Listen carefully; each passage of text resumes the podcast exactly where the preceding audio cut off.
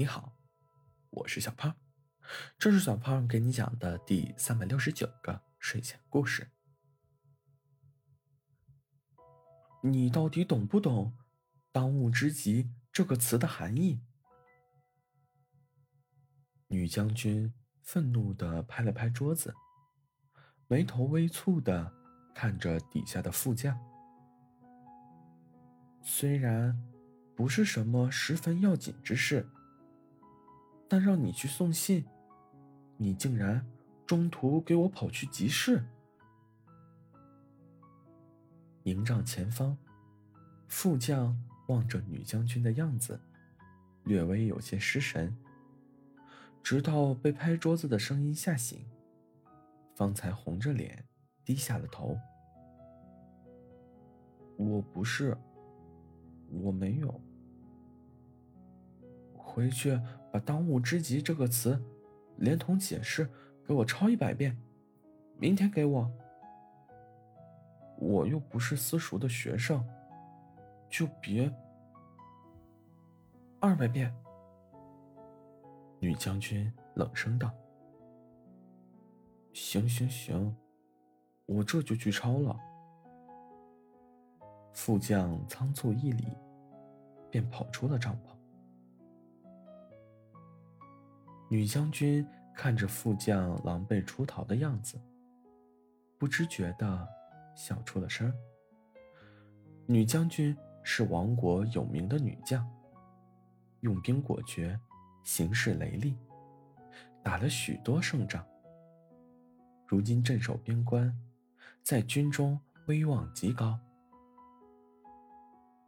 但也有人说，女将军的功绩。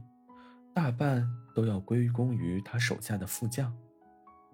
副将武艺极高，乱军之中可取敌人首级，是个以一当十的豪杰。据传，好几次都是靠着副将力挽狂澜，方才避免了败局。不过如此人物，却始终甘心待在女将军身旁。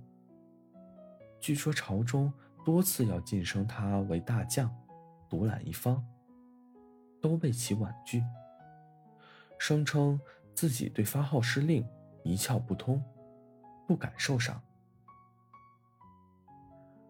久而久之，便无人再多过问，副将便一直的留在了女将军的身旁。傍晚，女将军。突然走入了副营，吓得副将差点从坐席上摔下来。那是什么？女将军看着副将极力掩藏的小盒子，笑道：“给你的作业写完了，抽了一百遍了。”副将手上依旧不停。放下，交出来。女将军瞪了一眼，还敢违抗军令不成？嗯，还说没买东西，看我不军法处置。女将军得意的抢过盒子，正要教训副将人赃俱获，却面色微红的停了下来。盒子里，竟然是女将军一直喜欢的一只白玉簪。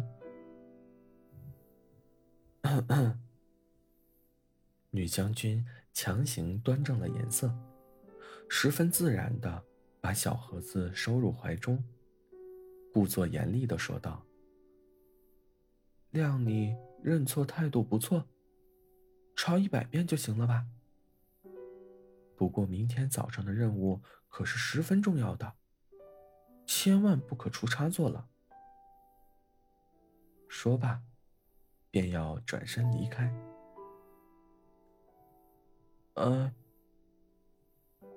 副将喊了一声：“哎，什么？现在当务之急是好生休息。我走了。”副将摇了摇头，便吹灭了灯，喃喃道：“你是只会这一个成语吗？”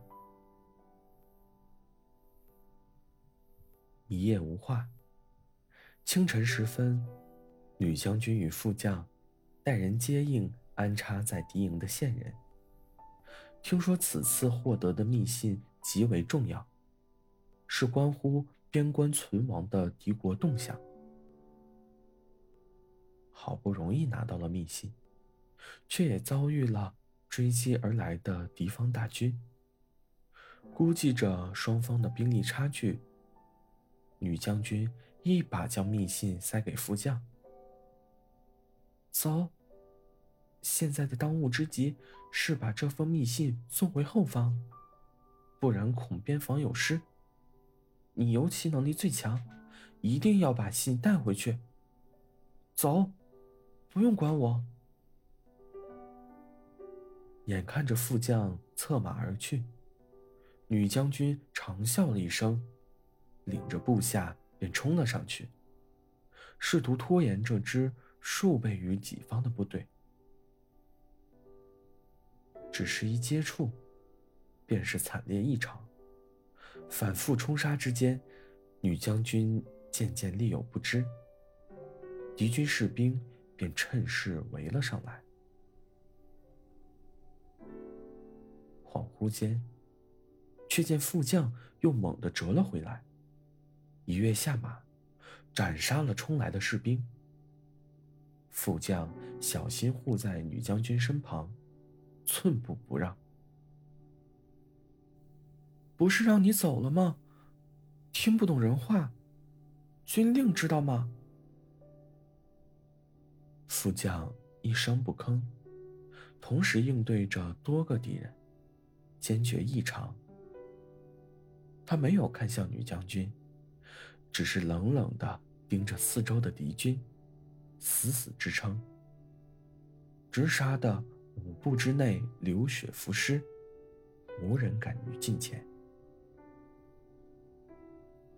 直到援军赶来，将二人护在了正中，副将才脱力的跌进将军怀中，笑道：“我当然听得懂。昨天才抄了一百遍呢。但是……”你才是我的当务之急，永远都是。好了，故事讲完了。